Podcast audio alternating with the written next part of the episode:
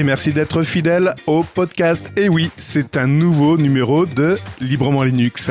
D'ailleurs, c'est le seul podcast qui aborde les solutions open source, Linux, l'informatique et le digital au travers de news, de billets et d'échanges en français dans texte, s'il vous plaît.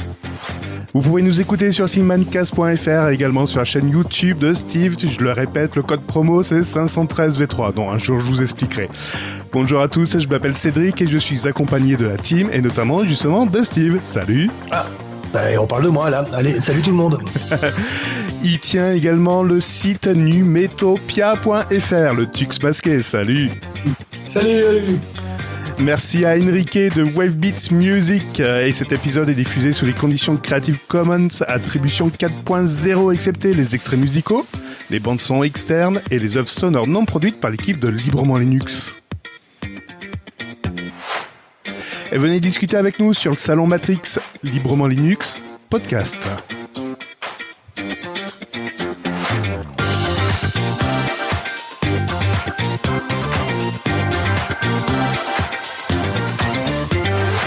Et bonjour à tous, nous sommes le dimanche 8 octobre 2023.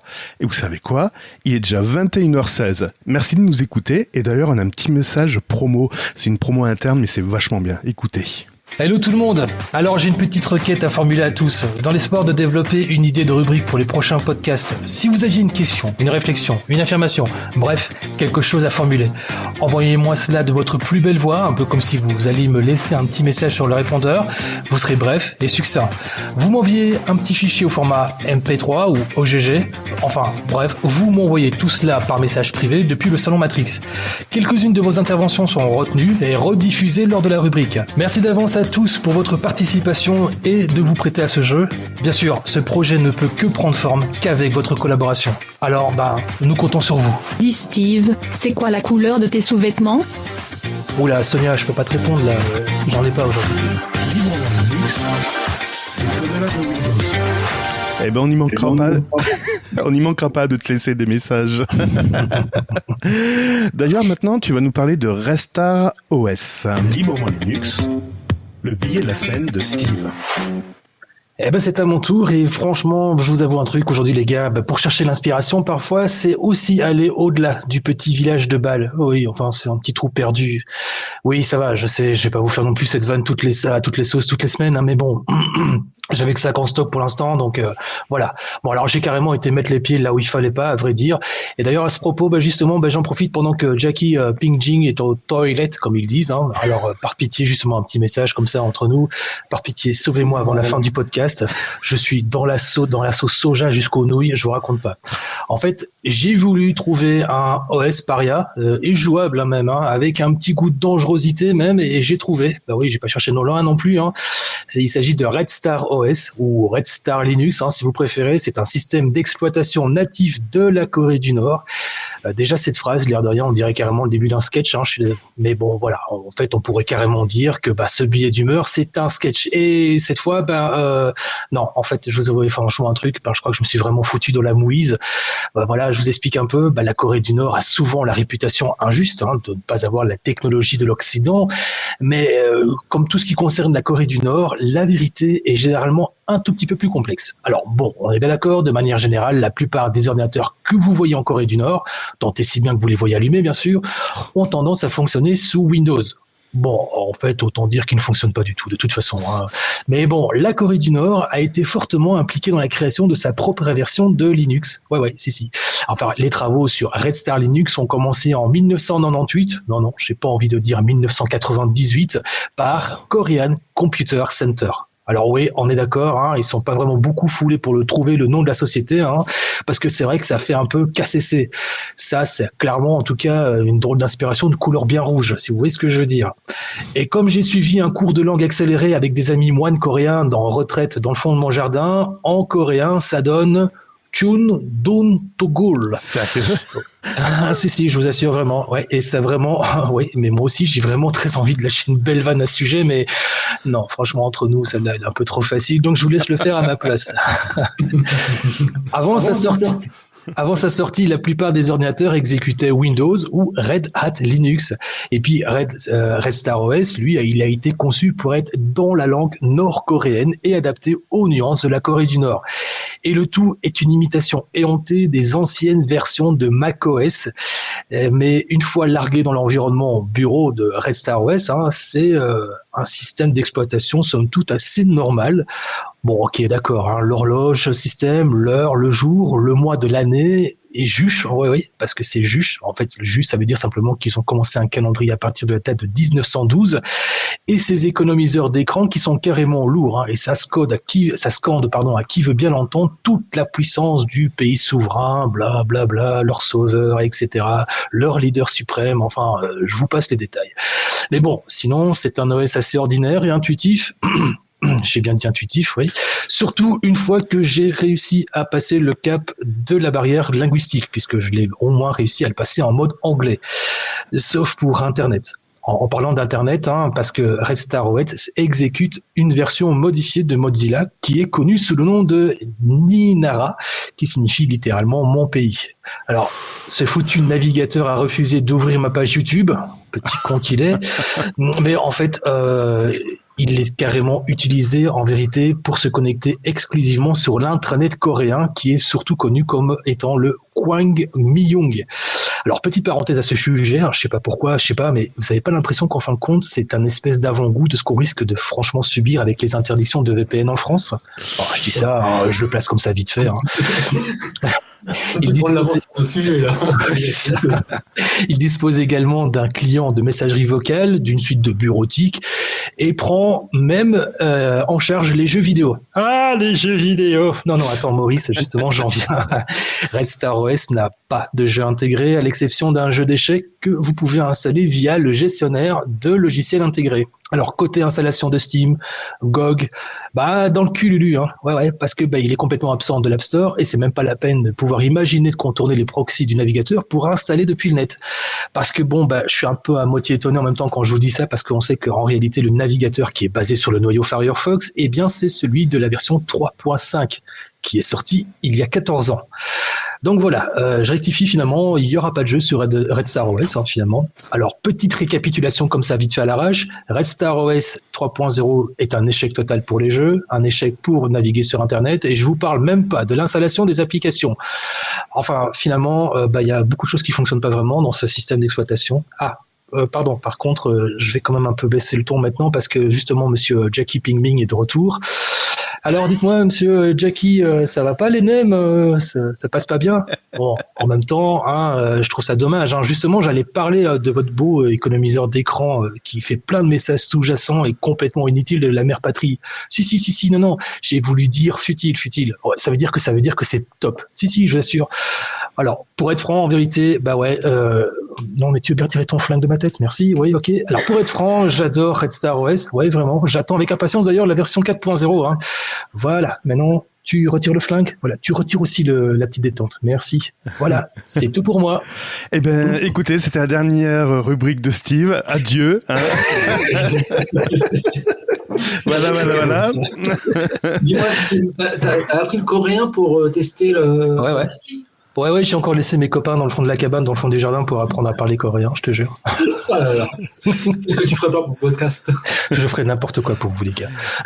Et la version anglaise, alors, c'est bien traduit C'est correctement euh, Non, c'est une cata. Mais en fait, en vérité, c'est une cata. C'est d'une lourdeur pas possible du début à la fin. Et tout ce que j'entends, c'est simplement les musiques euh, de propagande qui, en fin de compte, scandent euh, la mère patrie, quoi. Voilà, c'est tout ce que j'ai retenu vraiment. Et à côté de ça, c'était super rouge, mais très, très rouge. Waouh, voilà quoi. Ça donne envie. Très bien. Ouais. bon, allez, on va passer tout de suite aux actualités, si vous voulez bien. Librement Linux. Les brèves. Ouais, les brèves, l'actualité, tout ça. Et on va parler justement de championnat du monde de e-sport insolite. Et c'est le Tux masqué qui nous en parle. Oui, euh, bon, quand on parle de championnat euh, de e-sport, on est plutôt habitué à la championnat de League of Legends, de Counter-Strike, qui remplissent la, Bercy Arena à Paris, par exemple. Mais là, je suis tombé sur une actualité parue dans le monde ce week-end qui parle d'un championnat du monde de Microsoft Excel World Championship. Il y a 128 candidats qui vont se réunir pendant deux mois. Deux mois faire- Ouais, deux mois ça va durer. Ça a commencé euh, samedi et ça va durer deux mois. Et ils vont faire des épreuves pour gagner une enveloppe de, quand même, accrochez-vous, 15 000 dollars. Ah, quand même, ouais. Ouais. Alors, bon, c'est pas, on va pas faire, ils vont pas utiliser Excel pour faire des choses ultra sérieuses. Non, ça va être plutôt abordé de manière ludique. Par exemple, ils ont un jeu qui s'appelle l'île aux ours où il faut faire une série, résoudre une série de problèmes pour euh, compléter une carte peuplée d'animaux sauvages en dessinant des cases coloriées. D'accord. Ah, C'est assez, ludique, c'est pas sérieux. Ah, il y a un autre championnat du monde qui est beaucoup plus sérieux qui s'appelle le Financial Modeling World Cup qui a été créé en 2012 où là c'est que des experts de la finance qui sont en compétition pour gérer des entreprises fictives, montrer, monter des projections de potentielles performances, etc. Mais là, c'est pas le cas du tout du Microsoft Ouais. World Championship où on est beaucoup plus ludique et voilà. Voilà. D'accord. Il y a plein de petits défis. Ouais. Bah ouais. Ces défis durent 30 minutes, mais le but n'étant pas que de résoudre au plus vite euh, le défi, c'est aussi la manière dont va être résolu le défi qui va être noté et qui va euh, permettre de gagner des points pour euh, atteindre le sommet du podium. Super. Remarque, il y avait des jeux de finance aussi qui s'appelaient Transport, euh, pas Transport Tycoon, mais toutes les suites Tycoon aussi. Mais bon, c'est vrai que c'était pas sous Excel. C'était peut-être un peu plus sexy. Ouais, c'était plus, euh, c'était beaucoup plus ludique. Bon, ça, les, les- Roller Tycoon, euh, il y avait Ray Tycoon, je crois, des trucs comme ça. ouais. Mais bon, c'était du jeu, euh, du pur jeu. Là, là, on utilise des outils. euh, on utilise Excel, quoi. Excel, moi, je me- je je m'amuse pas beaucoup avec les tableaux Excel. Quoi. euh, carrément, quoi, carrément. J'avais, j'avais justement la question, mais je me dis, mais je, je suis curieux de voir la tête de ces mecs qui font un concours. Tu vois ce que je veux dire? Moi, je me mets devant un tableur Excel, mais euh, je suis déprime sévère, quoi, Et tu vois. t'es pas obligé d'aller là-bas. hein. Tu vas dans toutes les entreprises et mais il y en Ouais. a qui se masturbent les prix, les esprits sur Excel, mais c'est pas possible. les gars, ils te réinventent la base de données dans Excel. Non, mais oh. Ah, en tout cas, si ça vous intéresse, la finale se joue le 7 euh, décembre à Las Vegas, dans l'HyperX Arena. Ah, Bah, je peux pas. Je peux pas. J'ai piscine ce jour-là. Ouais, ouais. j'ai failli dire oui, j'y vais, mais là, sur le coup, si j'y vais que tout seul, les gars, non, non, j'irai pas, non, non. Oh, moi, je- euh, moi, ça serait un prétexte pour aller là-bas, mais j'irais faire autre chose. tu m'étonnes. Ah, je devrais en parler. D'après ce que j'ai compris, il y a aussi des, des- ils utilisent des tableaux Excel pour euh, faire des statistiques sur les résultats que pourraient donner les machines à sous. Ah oui, oui, oui. Oui. ouais. Mais c'est autorisé ça? C'était, je croyais que c'était interdit justement. T'avais pas le droit Ah, de le faire. droit, euh, mais là, euh, dans le cadre du championnat, euh, dans les épreuves, ils ont le droit. D'accord. ouais. Ah ouais. Parce que les petits génies qui avaient un ordinateur dans le cerveau, ils étaient plutôt exclus justement de, Ouais. ce- de, ce- de, ce- de ces endroits-là. Tout à fait. Ah, ok, Ouais. Voilà. très bien. Allez, on tu vas nous parler encore de euh, la SREN. Ouais, oh, on n'arrête pas d'en parler de cette euh, loi pour sécuriser et réguler l'espace numérique en France. Bon, on en a parlé les deux, derniers podcasts pour vous parler d'amendements qui avaient été déposés par des députés pour censurer le web directement dans les navigateurs euh, sous les recommandations, quoi, sur ordre du gouvernement ou euh, on ne sait pas trop de qui. Bon, bah ça, on a cru avoir gagné. Je vous invite à lire un article paru dans la sur, le site de la Quadrature Net qui explique qu'en fait, euh, on s'est fait un peu enfumer parce que l'amendement initial parlait de blocage, on parle plus de blocage, on parle de filtrage. Donc, certains ont commencé et nous-mêmes, la dernière fois, on disait, oh, il y a peut-être une petite victoire. En fait, la Quadrature du Net nous annonce dans son billet de blog que je vous invite à lire. Le lien est en copie et dans le descriptif euh, de l'épisode que bah, derrière, c'est juste de la sémantique, mais que le, filtrage, c'est aussi de la censure. Mais là, on va pas parler de ça, on va parler d'un autre amendement qui a été déposé par un député Horizon qui vise à demander à l'App Store et à Google Play de supprimer certains VPN de leur store pour empêcher les internautes d'accéder à ces applications qui permettraient, je cite, l'accès à un réseau Internet non soumis à la légalisation, à la législation et à la réglementation française ou européenne. Bref, tous les éditeurs qui joueraient pas le jeu des autorités françaises ou européennes, ils n'auraient pas le droit de mettre leur VPN dans l'App Store ou le, le Google Play. Et s'ils ne respectaient pas ça, euh, Google ou Apple seraient soumis à une amende allant jusqu'à 1% du chiffre d'affaires mondial. Bref, c'est bienvenue en Chine. Mais putain, non, enfin, soit. Alors, moi, je me demande si c'est pas un peu de la fumisterie, ça, et si c'est pas pour euh, nous faire parler de ça et pas, pas d'autre chose. Parce que concrètement, les gens qui utilisent aujourd'hui des VPN, euh, vous, vous, pensez sérieusement que c'est des gens qui sont sur des smartphones, qui veulent utiliser absolument un VPN pour aller faire des choses illégales? Enfin, généralement, je, je, vois, je, vois, plutôt des individus sur des ordinateurs, sur des Mac utiliser des VPN. Mais moi, je vois plutôt euh, ça comme la première étape vers une interdiction globale euh, des VPN. Parce que ça, c'est un leitmotiv qui revient d'année en année à chaque fois qu'on parle de loi de sécurité d'encadrement d'Internet.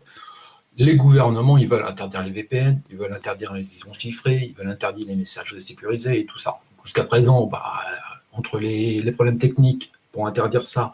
Et euh, certaines personnes qui sont un peu plus sensées, qui disent oui, mais bon, où est-ce que est la liberté dans tout ça euh, Voilà. Là, je pense qu'avec ces amendements-là, l'amendement en soi, comme tu dis, n'a pas grand intérêt parce que moi-même, j'utilise pas de VPN sur. Ah, si, quand je me connecte sur un Wi-Fi euh, public, Wi-Fi libre, libre, gratuit, j'ai un VPN, mais Bon, en soi, c'est plus euh, pour éviter euh, des leaks des, sites que je visite et tout ça, euh, pour être après spammé de la publicité, mais c'est pas en soi très important. En effet, c'est plus sur les PC que, que les VPN sont utiles.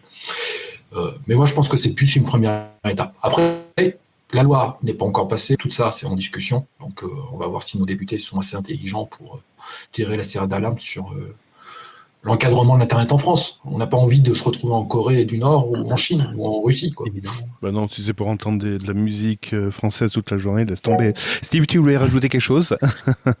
J'avais une question. En fait, la finalité est vraiment de vouloir justement euh, comment euh, cloisonner un peu euh, les services VPN et tout ça en France. C'est quoi exactement, en tout cas, l'objectif final? C'est de sécuriser les comment la consultation et d'éviter justement les dérives, comme par exemple aller voir des trucs illicites, ou alors est-ce que c'est plutôt pour empêcher finalement l'utilisateur d'aller trouver des informations peut-être plus ou moins pertinentes sur sur d'autres sites étrangers qui ne sont pas du tout dans le territoire français? Alors, non.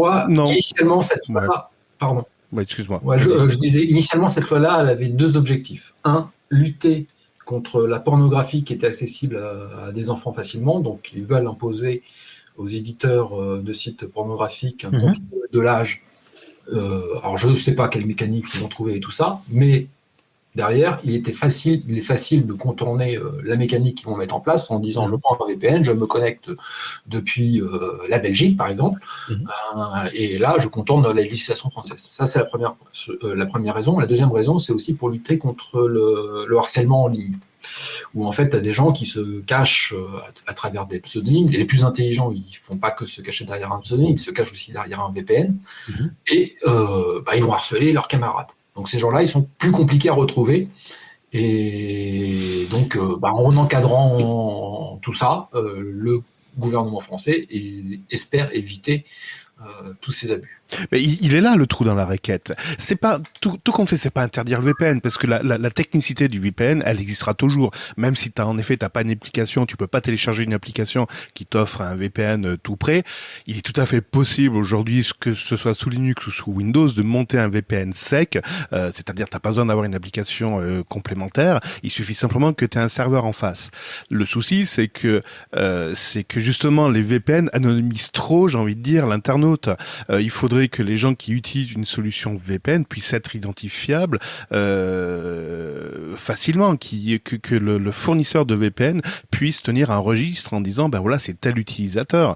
Euh, comme ça, on pourrait remonter en effet les troubles faits. Et c'est pas l'interdiction qui va résoudre le souci, parce qu'ils passeront par autre chose, euh, tout compte fait. Ils arriveront à trouver le, le moyen d'emmerder tout le monde. Tout à fait. Bah, c'est pour ça que le gouvernement, quoi, la loi prévoit de sanctionner uniquement les applications VPN qui ne se soumettraient pas oui, aux Mais non, là, là, c'est la mauvaise cible. Là, c'est la mauvaise cible. C'est pas le programme, c'est pas la technicité qu'il faut euh, sanctionner. Non, mais, mais, ils attaquent pas la technicité. Ils attaquent certaines applications VPN qui justement font pas de log, qui permettent. Ah, d'accord. Je pense que c'est ça qu'ils veulent attaquer, parce que eux, ce qu'ils veulent, c'est pouvoir remonter à soi. Par contre, ce qui fait l'argument de vente des VPN aujourd'hui, bah, c'est le fait que euh, tu sois anonyme quand tu navigues sur Internet. On ne cherche pas quelle est ton adresse IP pour remonter jusqu'à toi. Oui, mais bon, normalement, une saisie judiciaire, tu peux remonter normalement. Bah, sauf si tu as une politique no log. Donc, euh, quand tu prends Proton VPN, ben, euh, eux, les, les, logs de connexion ne sont pas gardés. tu es sûr de ça? Oui, oui. c'est leur, argument de vente, en tout cas, euh, à quasiment tous les. Je suis pas sûr que ce soit légal s'ils opèrent sur le territoire européen, par contre. Bah, ils, ont pas, ils font une conservation, ils font une conservation, quoi de ce qu'ils annoncent en tout cas, et les audits euh, qui, qui, qui, accréditent euh, ça euh, disent on a une politique no log. Donc, euh, ouais, mais ce serait trop facile. C'est parce que je, je, te rappelle en France que normalement tous les points d'accès public, tu dois pouvoir identifier l'utilisateur qui accède ton, au point public, notamment les, les hôtels et, euh, et, et, oui, enfin les hôtels. Euh, donc ça voudrait dire qu'ils ah. disent allez, on applique une, une politique no log, comme ça on se fait pas chier avec avec la journalisation et l'identification des, des gens qui utilisent notre connexion. C'est un peu bizarre. Je faut faut voir comment c'est c'est fait, c'est demandé, mais en tout cas, c'est leur, leur argument de vente aujourd'hui. Ouais. Je suis sceptique. C'est pour ça qu'il y a des gens qui utilisent les VPN pour éviter euh, ceux qui font du téléchargement illégal. Ils espèrent euh, se cacher de, de, des autorités en utilisant un VPN et en, en faisant toujours euh, du Imul, du, ah du torrent, ou je ne sais trop quoi comme technologie. Du up-to-box. Ouais, ouais, ouais. Bon, Steven, il va falloir aller doucement sur Up2Box hein, maintenant.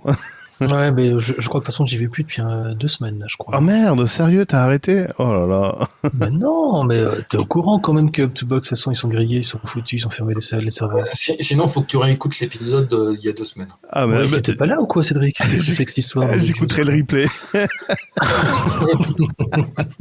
Allez, next. le Conseil d'État tire une sonnette d'alarme, le TUX.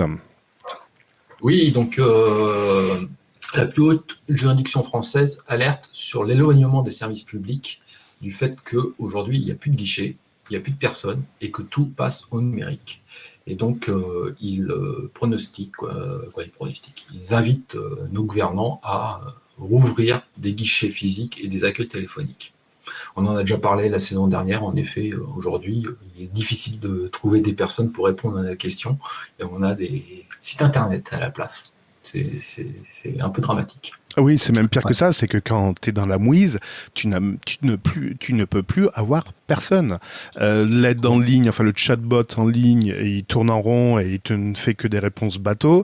Et quand tu passes par le standard téléphonique, évidemment, on t'invite à te connecter sur le site internet. Enfin, c'est à se taper la tête contre les murs. Je pense qu'en Belgique, c'est à peu près la même chose ou c'est quand même mieux? Ouais, non, c'est en fait on a carrément, euh, je sais pas si je vous en avais déjà parlé, mais en fait nous on a carrément en fin de compte des campagnes de sensibilisation pour justement en tout cas euh, réduire le, fossé de la discrimination numérique, on appelle ça. Donc euh, on, on, essaye en tout cas, il y a qu'une il y a qu'une action de sensibilisation, hein, donc c'est-à-dire des petits slogans comme ça publicitaires pour essayer un petit peu de, de de faire en sorte qu'il y ait un meilleur accompagnement pour les gens qui ne euh, savent pas servir de, de, de l'outil numérique, comme, euh, comme les personnes âgées par exemple. Mais du côté de l'État, malheureusement, euh, voilà, quoi, tant qu'en fin de compte c'est efficace et que ça peut permettre effectivement de limiter le nombre d'employés sur en fin de compte telle ou telle application, eux, ils sont win-win, donc ils s'en foutent un peu. quoi. Mais voilà où est-ce qu'on en est, c'est-à-dire qu'on est dans la même situation que la vôtre, avec cette espèce, avec cette espèce de fausse hypocrisie en disant y a quand même un, il y a quand même un écart, les gars, il va falloir faire un petit effort. Hein. Voilà, c'est tout. je le fais bien le belge, hein, je le tiens bien, je trouve. c'est ta deuxième langue. c'est ça. en flamand, ça fait quoi? Pardon? En flamand, ça ferait quoi? Ah, Je ne sais pas. Franchement, je... six ans d'études pour apprendre le néerlandais et je suis incapable de commander une crème glacée à Ostende. Donc tu me dis. non, je voulais dire le, problème qui est signalé par le Conseil d'État en France, c'est pas que lié à la France, c'est tous les pays, euh, en tout cas occidentaux. Après le reste du monde, je ne sais pas, mais euh, c'est pareil en Allemagne, c'est pareil en Italie, c'est pareil en Espagne Ils ont trouvé que bah, c'est simple, hein, remplacer des, hommes par des ordinateurs, ça coûtait moins cher.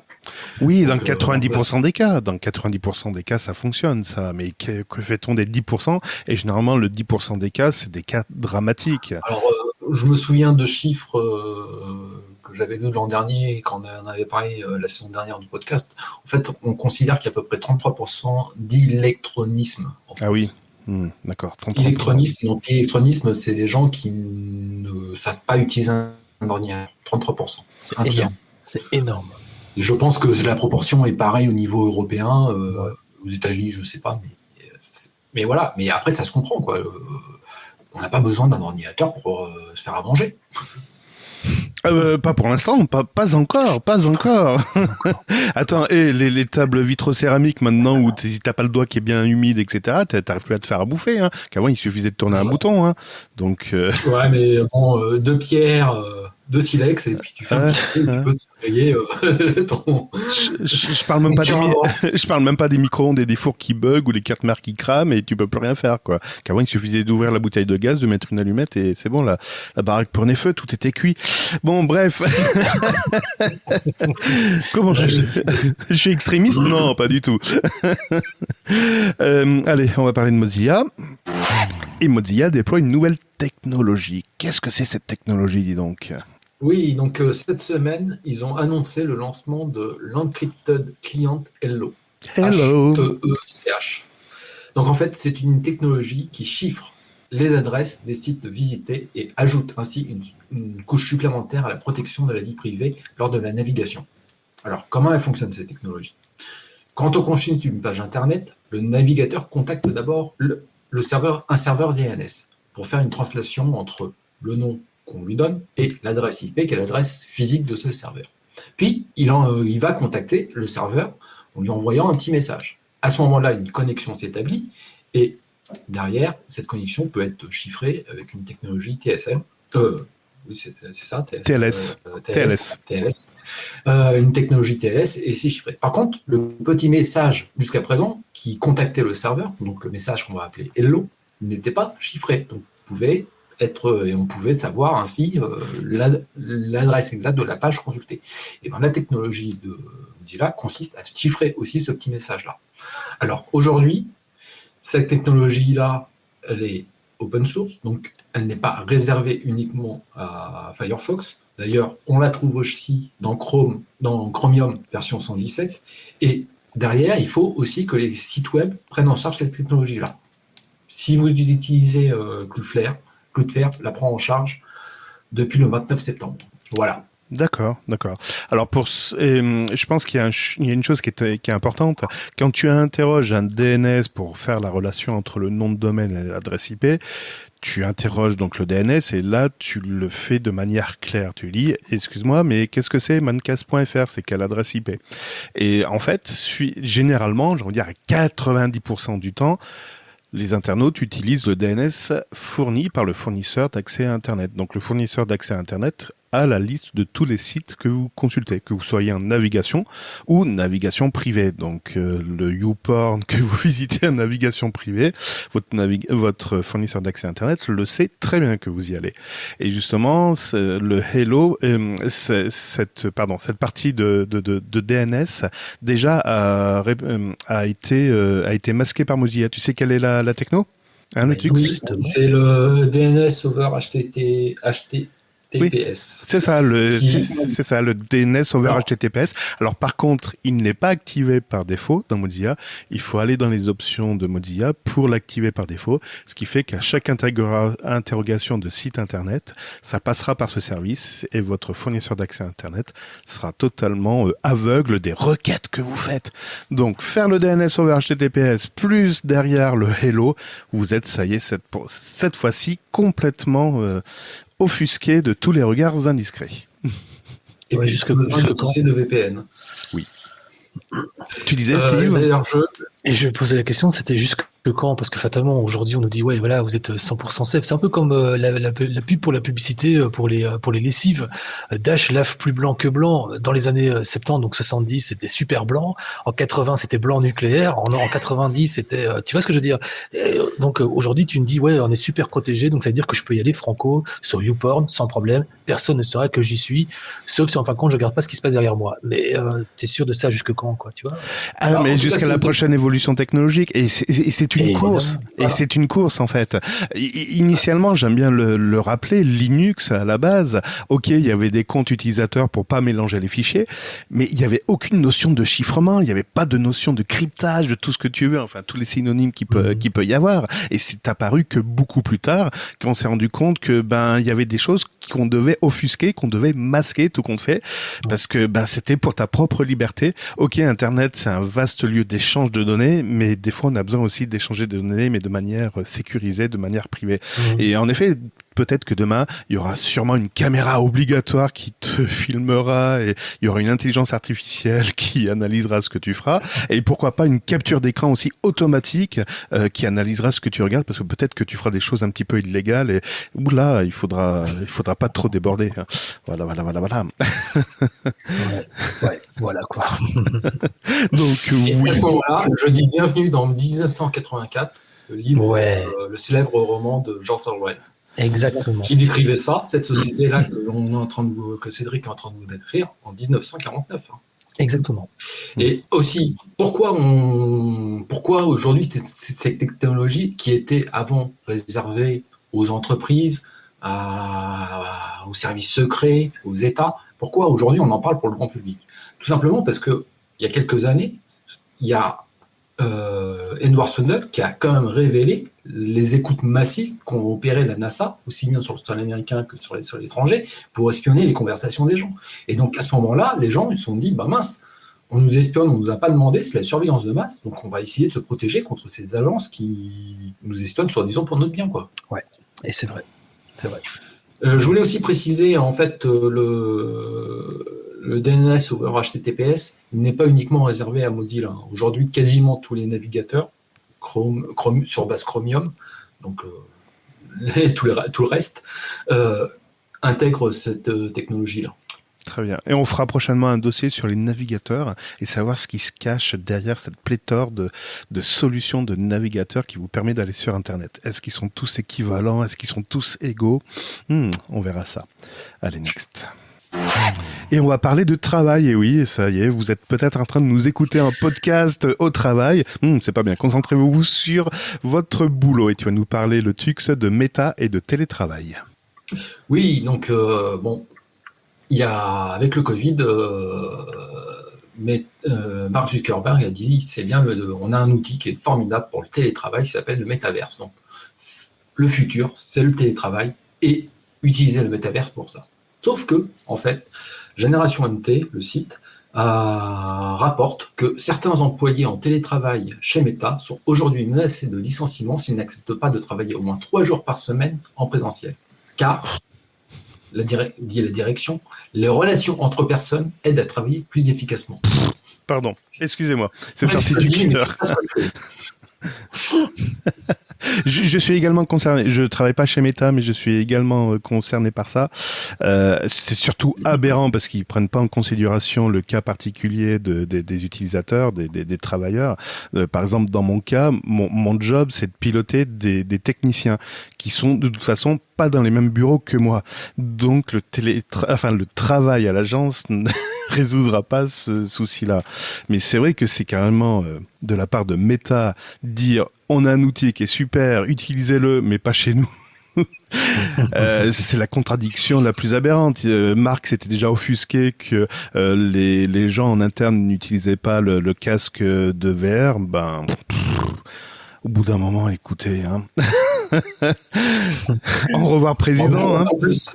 À un moment donné, on parlait beaucoup de métaverse. Je crois qu'aujourd'hui, c'est un peu tombé en désuétude. Hein. Son pari, euh, je pense qu'il est un peu raté. Oui, c'est comme la 3D à la télé. voilà. tout à fait. il a investi des milliards là-dedans. Et il, il, a changé de nom de sa société. Ouais. Et en plus. Bon.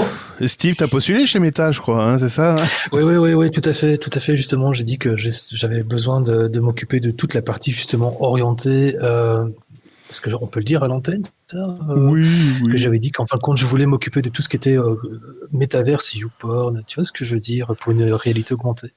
J'attends toujours la réponse. Franchement, il y en a un qui a fait fortune là-dedans. Hein. Bonjour Xavier, si tu nous écoutes. Ubisoft, le Tux. Ouais, bon, décidément, euh, les, sociétés de la tech et du, jeu ludique euh, sur ordinateur, ils n'ont pas forcément bonne presse en ce moment.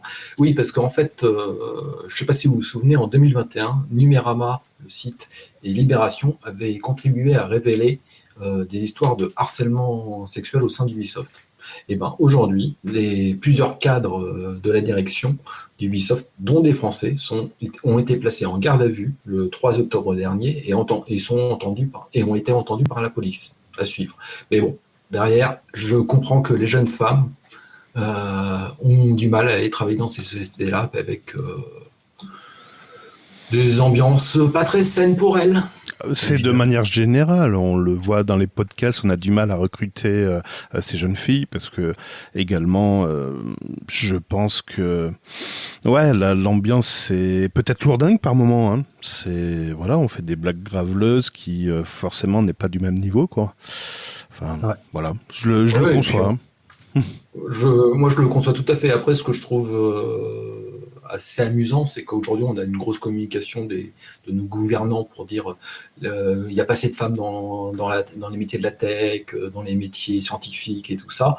Après, je comprends aujourd'hui qu'elles préfèrent s'orienter vers des métiers où elles sont entre elles et elles n'ont pas forcément à faire des, ambiances euh, pas saines pour elles. Hmm. comme on dit, on est, les hommes entre eux, ils sont très graveleux et font pas forcément attention à la sensibilité féminine. Ouais. Bah, et dans mon métier, ça m'est arrivé très souvent de travailler avec des femmes et franchement, c'est c'est aussi plaisant dans la qualité du travail et dans les échanges. Franchement, il n'y a pas de sous-catégorie. Et ouais, c'est tant mieux. Je leur tire euh, mon chapeau parce que ça doit pas être évident pour euh, elles tous les jours. tout pareil que toi. Je trouve que moi, j'ai la, qualité de travail qu'elles apportent est euh, très impressionnante. Par contre, euh, je, leur, je, leur, dis, euh, vous avez bien du courage de travailler hmm. avec que des autour de vous, parce que ça fait à peine 10% des effectifs dans des services techniques où il y a une femme pour 10 mecs. Quoi. C'est clair. Hum, hum. En tout cas, si vous voulez venir au micro de Librement Linux, c'est avec plaisir. On aura au moins une autre vision, peut-être féminine, peut-être qui sera différente de nous. Pourquoi pas hein, Le micro est ouvert. Il n'y a pas de, il y a pas de souci là-dessus. Et puis chez nous, euh, du harcèlement. Non, pas, pas promis. Et si on en fait, vous avez le droit de nous battre. Ah non, quand même pas. Allez, next. Des rumeurs autour de Microsoft et de Windows. Quelles sont ces rumeurs, le Tux oui, bon, oh là là, Microsoft, euh, il y a beaucoup de rumeurs autour d'eux en ce moment. Donc la première rumeur qui a été que le site euh, GISFO nous rapporte euh, concerne une potentielle passage sur abonnement de, des, futures versions Windows. En fait, pour l'instant, rien d'officiel, mais une découverte du site Deskmodder sur la version allemande de Windows euh, version Canary, donc la version en cours de développement. Euh, euh, pardon, je disais, donc le site a découvert dans un fichier de cette version Canary des lignes suggérant des options d'abonnement et en fonction de l'abonnement, on a plus ou moins accès à des fonctionnalités de Windows. bon, moi, pour le coup, eux, ils s'en inquiétaient. Moi, je trouve que c'est plutôt une bonne nouvelle parce que s'ils commencent à faire payer un abonnement à Windows, bah derrière, ça va faire plus de personnes qui vont passer sous Linux. non, vous ne croyez pas Qu'ils fassent des bêtises seulement, qu'ils y aillent seulement. Franchement, euh, ouais. De toute façon, euh, oui. Allez, euh, mets, une petite, une petite facturation comme ça mensuelle sur Microsoft. Ça va nous faire que du bien, absolument. Donc, vas-y. Je pense que ça va aller plus loin. S'ils mettent un système d'abonnement, on le connaît déjà, ce système d'abonnement chez Microsoft. Il s'appelle Office 365. Donc ça veut dire que sous-jacent, Windows ne sera plus que sur l'ordinateur D'ailleurs, c'est plus Office 365. Hein. Maintenant, c'est euh, Microsoft 365. Oui, c'est Microsoft 365. Et puis ils ont rebaptisé Azure avec un autre nom. Ils ont déjà préparé la, le nom marketing pour se dire que ça pourrait être Windows, Office, et puis euh, tout à fait. Tout à fait ont déjà le terrain. Et c'est marrant parce que je me souviens dans nos lectures des années 98, 99, voire même 95, j'étais encore, oula, j'étais en première, je crois, euh, à Grenoble et je discutais avec un, un, un copain de l'époque. Justement, la vision de certains journalistes était de dire que le futur serait sur des consoles qui seraient branchées constamment sur Internet et les applications seraient exécutées à distance. Et donc la console ne servirait plus qu'à afficher le résultat du calcul euh, à distance, fait à distance. Et eh bien voilà, nous sommes en 2023, donc il y a un peu plus de 25 ans, 26 ans, euh, en train de se réaliser. Mmh. Ouais. Terrible.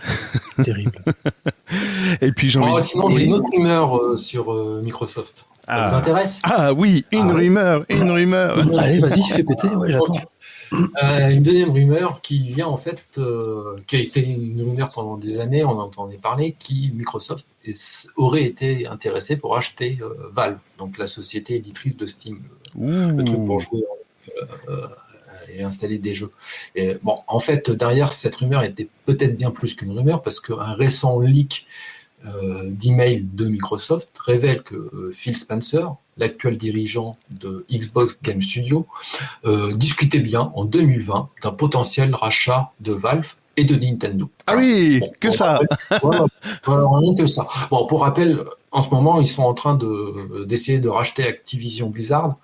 Ils ont un peu de mal parce que les différentes autorités de la concurrence étaient un peu sceptiques. Alors, la, celle de l'Europe elle leur a donné un blanc-seing assez rapidement. Par contre, euh, celles d'Angleterre, euh, bah, sont toujours en discussion. Et aux États-Unis, il y a eu des discussions. Alors, je crois que ça a été validé avec certaines conditions parce qu'ils ont peur de la création d'un monopole euh, entre les Xbox, les éditeurs, des gros éditeurs comme ça, ça, ça, ça, ça, ça tuerait un peu la concurrence avec les autres acteurs. Mais après le rachat de GitHub, il y avait eu beaucoup de rumeurs et notamment le rachat de Discord. Je pense que Microsoft a beaucoup d'argent et ils veulent réinvestir et avaler en effet d'autres euh, concurrents, soit pour les absorber, soit en effet pour encore avoir plus de croissance organique. Ah, disons qu'ils plus, ils ont plus de nouvelles bonnes idées. Pour pouvoir croître, il faut avoir des idées. Ils n'en ont pas, donc ils rachètent. Hum, hum. La croissance organique, exactement. Euh, ouais, ça fait peur. Ça fait peur, ça fait peur. Bon, bref. Allez, Dext. Oh, virgule. Quels sont les OS utilisés par les joueurs sur Steam, Steve? Bah écoute, c'est une excellente question, Cédric. Je te remercie de me l'avoir posée. Je t'en prie. Allez, rubrique suivante. en fait, ce qu'il y a, c'est que Steam passe son temps quand même mensuellement à pouvoir refaire en fait un espèce de, tableau récapitulatif de, et je ne parle uniquement que de la plateforme Steam dans ce cas de figure. Donc, il récolte des informations pour savoir sur, sur quoi finalement ces joueurs, bah, sur quoi ils jouent.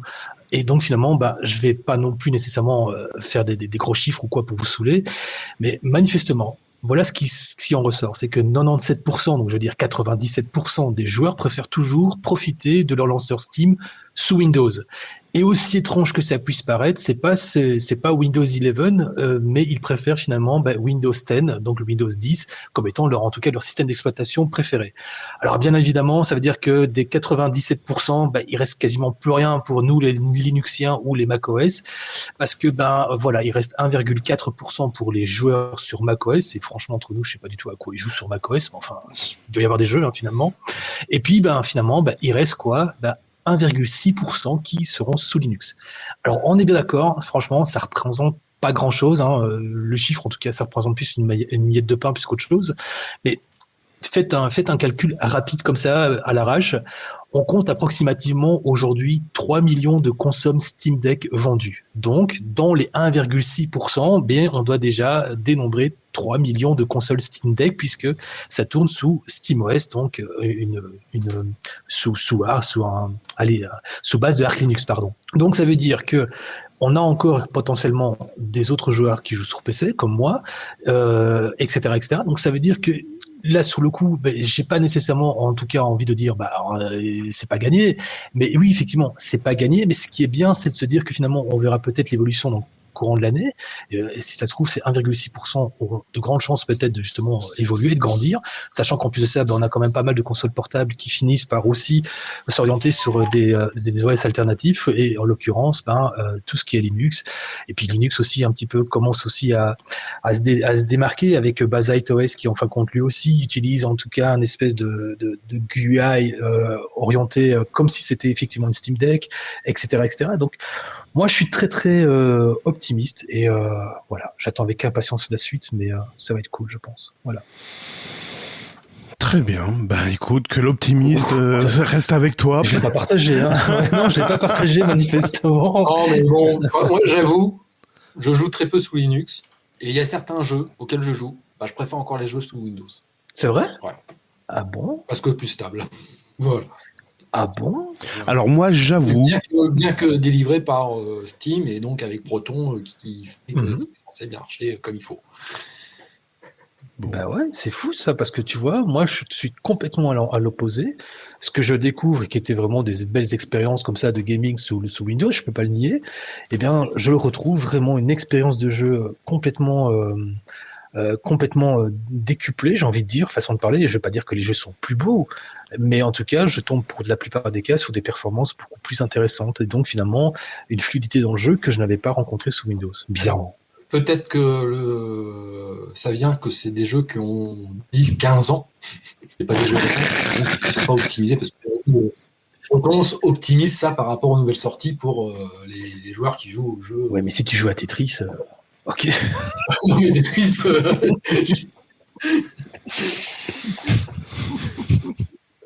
Les bandes de malades, c'est pas possible. non, mais par exemple, euh, un jeu que j'aime bien, c'est euh, Mass Effect. Ouais, bien sûr. Euh, ben, la bande son sous Linux, elle est à chier. Hmm. Oui, c'est vrai que malheureusement, il y a effectivement des jeux qui sont malheureusement pas du tout. malheureusement, ils n'ont pas, ils ont pas subi, en tout cas, la, ils ont pas subi la modification pour pouvoir être transportés, transposés, pardon. Et donc finalement, on a des jeux assez anciens qui malheureusement ne supportent pas la, la transition Windows-Linux. Et ça, je suis entièrement d'accord. Mais bien évidemment, quand tu prends des jeux beaucoup plus récents, euh, bah, tu vois sur ProtonDB, hein, il y a énormément de jeux qui, en fin de compte, sont parfaitement compatibles et on parle fatalement par moment d'une de meilleure performance et d'une meilleure, d'une meilleure expérience de jeu. Pas pour tous, hein, parce que sinon, sans ça, je suis sûr certain dans les commentaires, je vais me faire incendier, mais en tout cas, une bonne grosse partie euh, reste vraiment des très belles expériences sur Linux. Non, ça, je, voilà, après, je, reconnais quand je vois euh, les nouvelles versions de Proton qui disent euh, amélioration des performances ou tel jeu, tel jeu, tel jeu. Bon, c'est toujours des jeux qui sont sortis dans l'année, quoi. Euh, c'est sûr que si un jour je me décide à jouer à ces jeux-là, c'est pas gagné, mais je, ferai tourner ça sous Linux et ça m'éviterait d'avoir un dual boot sur une machine pour juste jouer à des jeux que j'ai achetés il y a 15 ans. Carrément, carrément. Merci pour cette analyse. Allez, on passe tout de suite sur les sorties de la semaine. Librement Linux, les sorties de la semaine. Bon, une semaine pas très riche en sorties. La première sortie, qui n'a rien de révolutionnaire, mais ça va nous permettre de parler un peu de ça, c'est Linux Mint 21.2 qui sort en version Edge. Alors qu'est-ce que c'est que la version Edge? En fait, c'est Linux Mint avec le même, euh, les mêmes logiciels, le même noyau, euh, le même noyau, justement pas le même noyau, avec euh, la même base de logiciels et tout ça, sauf qu'il y a une différence, c'est que Linux Mint jusqu'à présent était livré avec un noyau 5.15 et dans la version Edge permet d'avoir un noyau 6.2. Et donc pour des machines que vous achetez euh, aujourd'hui, donc très récentes avec des technologies à la pointe, euh, et voilà, ben, ils seront pris en charge avec le noyau 6.2, alors que la version normale de Linux Mint aurait été beaucoup plus compliquée à installer sur ces machines-là. Voilà. Autre sortie, Android 14 nouvelle version. Oh, bon, bah, en fait, euh, Android 14, c'était juste pour dire qu'il sortait une nouvelle version. Parce que, en termes de nouveautés, il n'y a pas grand chose à dire. Quelques améliorations esthétiques, quelques nouveaux programmes, un nouveau menu santé dans les réglages, quoi. Rien de très intéressant. J'ai oublié le plus important, un nouveau logo en 3D, s'il vous plaît. Et il n'a pas un petit surnom? Euh, je ne l'ai pas noté, non. Je, ah ouais, tu sais comme euh, Oreo, ouais, Bing. Euh, non, lui, je ne l'ai pas noté, justement, je ne l'ai pas vu dans la. Bon, c'était la question piège, désolé. ah non, mais il n'y a pas. voilà. Et puis alors derrière, pareil, une sortie qui n'en est pas vraiment une, euh, Debian qui sort la version 12.2 et la version 11.8 de, ces ISO. Alors en fait, euh, pensez pas que euh, si vous êtes sous Debian, qu'il faut installer Debian pour avoir ces versions-là. Si vous tenez à jour euh, correctement votre, votre installation, il n'y a pas besoin de réinstaller quoi que ce soit. En fait, la version 12.2 et 11.8, ce sont juste une mise à jour des ISO qui fait que quand vous installez une nouvelle machine, vous partez avec les paquets distribués par les mises à jour directement installés euh, sur la machine que vous êtes en train de configurer. Voilà pour les sorties que j'ai notées cette semaine. Merci bien. Librement Linux, les dossiers. Et on va parler de moyens pour faire de la prise à main à distance. Vous savez, quand vous devez aider mamie Simone euh, à aller sur internet ou faire un truc et qu'elle est bloquée et qu'elle est à 300 km de chez vous, quoique même à 30 km ça fait déjà assez loin, eh ben c'est pas mal de dire attends bouge pas, je me connecte sur ton ordinateur, je regarde ce que tu es en train de faire et je vais t'aider. Et en effet, il existe des moyens de faire ça. Ouais, ouais, il y en a qui sont pas au courant dans la salle là, parmi les auditeurs. Eh ben ouais, ouais, il y a des moyens pour prendre la main à distance. Il faut simplement que je reprenne mon dossier sous les yeux. Voilà. Donc il existe plein de solutions. Alors c'est marrant parce que dans le salon Matrix, j'avais essayé de poser la question et je l'ai posé un petit peu maladroitement. J'ai demandé quel était le moyen de, enfin pour les, les, les, gens qui étaient sur Matrix, quel était le moyen de se connecter à distance sur un ordinateur distant? Et j'ai eu comme première réponse SSH. Alors pour les moins geeks d'entre vous, SSH c'est quoi? C'est simplement le contrôle, enfin c'est la connexion à distance mais en mode terminal. Donc oui, on mmh. peut prendre la connexion à distance euh, d'un ordinateur. À la limite, vous pourrez peut-être le mettre euh, à jour, le redémarrer, l'arrêter, etc. Mais au niveau graphique, euh, c'est un peu limité. Hein. C'est que c'est que du texte. Par contre, il existe des moyens graphiques. Alors prendre le contrôle à distance, en effet, il faut que l'écran graphique puisse être projeté chez vous et que quand vous tapez sur le clavier et bougez la souris, ça puisse également euh, ben, renvoyer ce mouvement et le clavier chez l'utilisateur à distance. Donc il y a plein de mécanismes qui doivent être mis en jeu, et notamment des droits aussi, hein, parce que si une session est verrouillée, ben malheureusement c'est un peu plus compliqué. Il existe des logiciels qui permettent de faire ça. En standard, Linux ne le permet pas, quoique on pourrait faire du SSH avec une avec un tunnel X, etc. Bon, bref, ça c'est des techniques qui sont un peu trop compliquées, mais il existe des logiciels. Je vais vous en donner quelques-uns et le Tux ou Steve, vous m'arrêtez ou vous pourrez compléter également cette, euh, cette liste.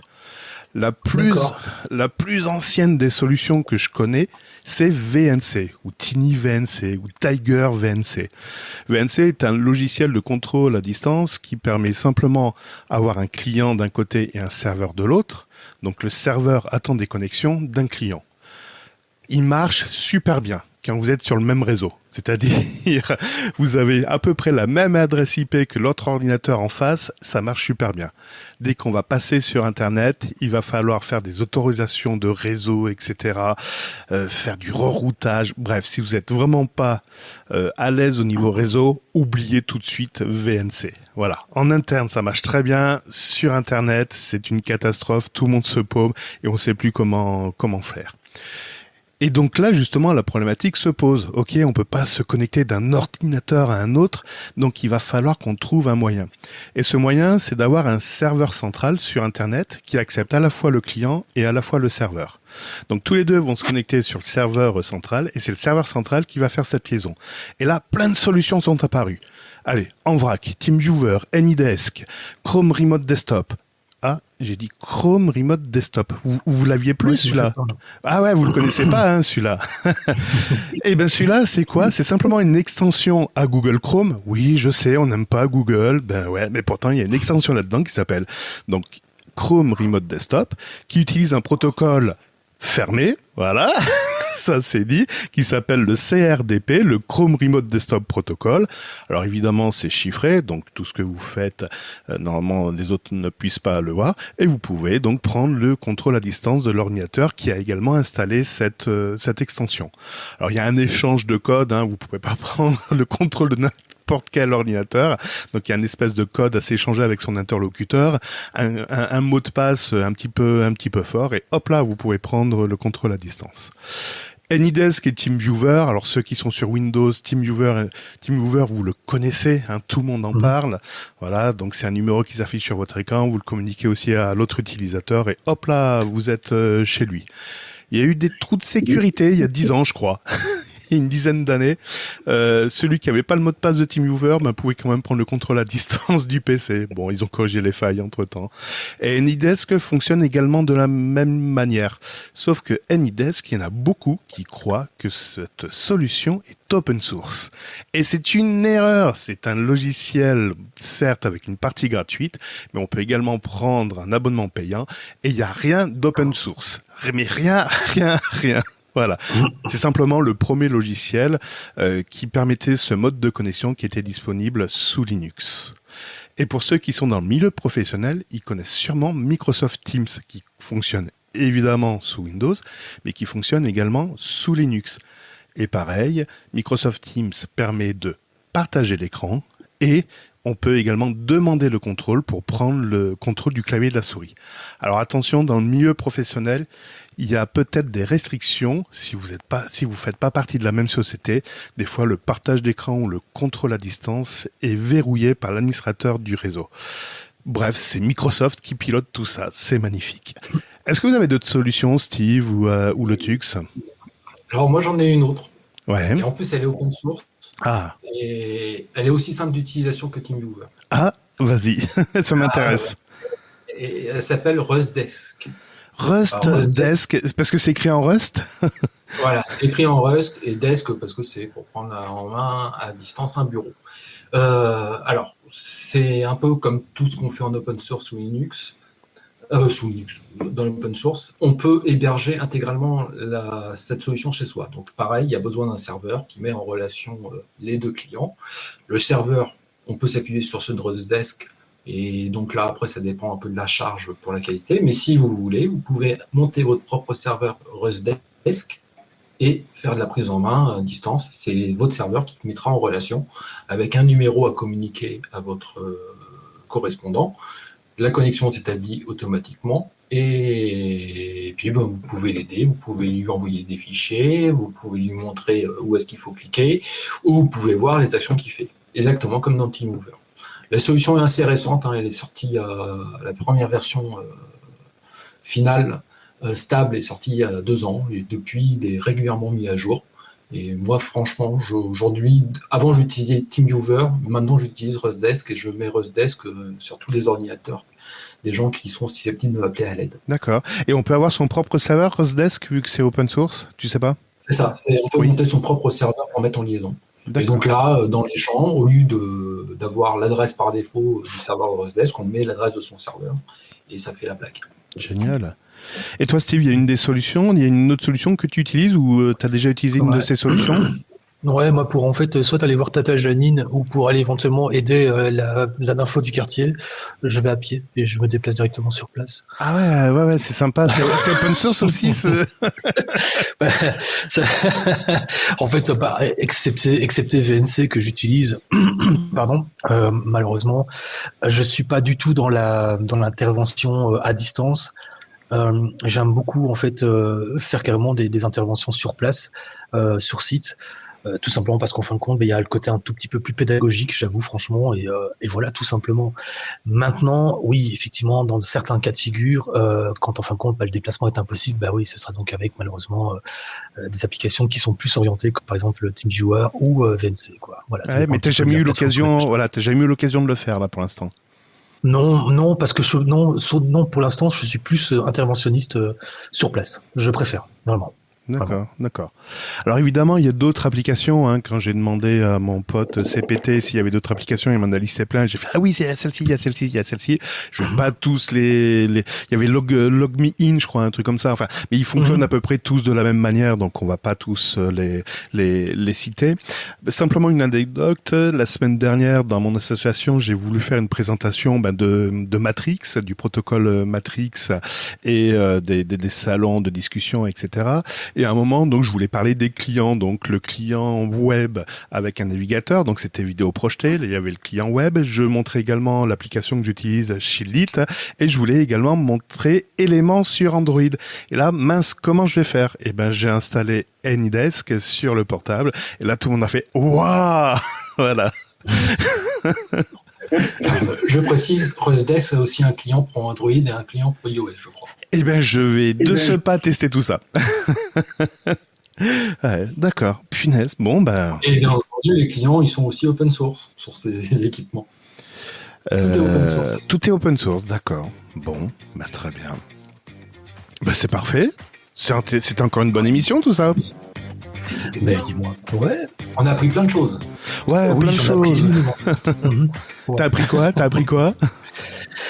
Ou alors, je sais pas, il y a tellement de choses. Il faudrait que je revoie un petit peu tout ce qu'on nous a papoté ensemble. Mais non, non, j'ai appris pas mal de choses. Vraiment. Moi, je vais le réécouter. Je vais vous dire la semaine prochaine ce que. Ah oui, voilà, c'est ce que j'allais dire aussi. eh ben, ça tombe bien parce que cet épisode, vous pouvez le réécouter, mais à volonté. Il n'y a pas besoin de payer d'abonnement ou quoi que ce soit. C'est sur mancast.fr, mais également sur la chaîne YouTube de Steve. Hein, c'est ça, je me trompe pas. 513 V3. Ouais, c'est bien lui. Ouais, D'ailleurs, c'est quoi cette histoire de 513 V3 Oh, drôle d'histoire. En fait, si tu regardes bien, Steve, c'est simplement l'anagramme chiffré. Donc 513, ben, 513, C, S, T, E, V, E, tout simplement. Je voulais simplement trouver un moyen un tout petit peu plus... Euh, et puis en fait, il y a un pote qui m'a dit, mais écoute, euh, t'es fou, quoi, tu vas quand même pas mettre le nom de, ton, de ta chaîne YouTube avec 513 V3, c'est trop compliqué, les gens vont vraiment pas chercher, il faut vraiment que ça tombe vraiment sous le sens. Et bim, c'est tombé sur Steve. C'est moi. Voilà. Ah, c'est bien. C'est bête, hein Ouais, je sais, je sais. C'est bien, c'est bien. Et euh, bientôt, alors on a, j'ai fait exprès, il y avait la météo sécurité normalement qui était prévue, mais on en parlera la semaine prochaine parce qu'on n'a plus le temps. Il y a également une nouvelle rubrique qui devrait normalement être diffusée, qui est d'ailleurs euh, le courrier des auditeurs. Je vous remets la petite annonce. Alors j'ai une petite requête à formuler à tous. Dans l'espoir de développer une idée de rubrique pour les prochains podcasts, si vous aviez une question, une réflexion, une affirmation, bref, quelque chose à formuler, Envoyez-moi cela de votre plus belle voix, un peu comme si vous alliez me laisser un petit message sur le répondeur. Vous serez bref et succinct. Vous m'envoyez un petit fichier au format MP3 ou OGG. Enfin, bref, vous m'envoyez tout cela par message privé depuis le salon Matrix. Quelques-unes de vos interventions seront retenues et rediffusées lors de la rubrique. Merci d'avance à tous pour votre participation et de vous prêter à ce jeu. Bien sûr, ce projet ne peut que prendre forme qu'avec votre collaboration. Alors, bah, nous comptons sur vous. De tes sous-vêtements Oula, Sonia, je peux pas te répondre là. J'en ai pas aujourd'hui. Alors c'est quoi la, couleur? J'espère que tu as mis des, sous-vêtements maintenant. Euh, oui, mais tu veux savoir la couleur de quoi Devant ou derrière? Oh putain. mais oui, mais tu poses des questions en même temps. Tu t'attends à quoi? Bon, soyez, alors soyez plus inventif que Sonia, soyez plus constructif. On attend ça avec impatience. mon Dieu, mon Dieu, ce qu'il faut pas entendre. Euh, et ben voilà, ça y est, c'est terminé pour ce nouveau numéro. On vous remercie de votre fidélité. Merci également à Enrique de Webbeats Music là pour la musique, les jingles, tout ça. Cet épisode est diffusé sous les conditions Creative Commons Attribution 4. La team Librement Linux vous souhaite une agréable semaine. Le Tux masqué et Steve. Et Steve. Rendez-vous au prochain numéro. Ah, bien sûr. bye bye.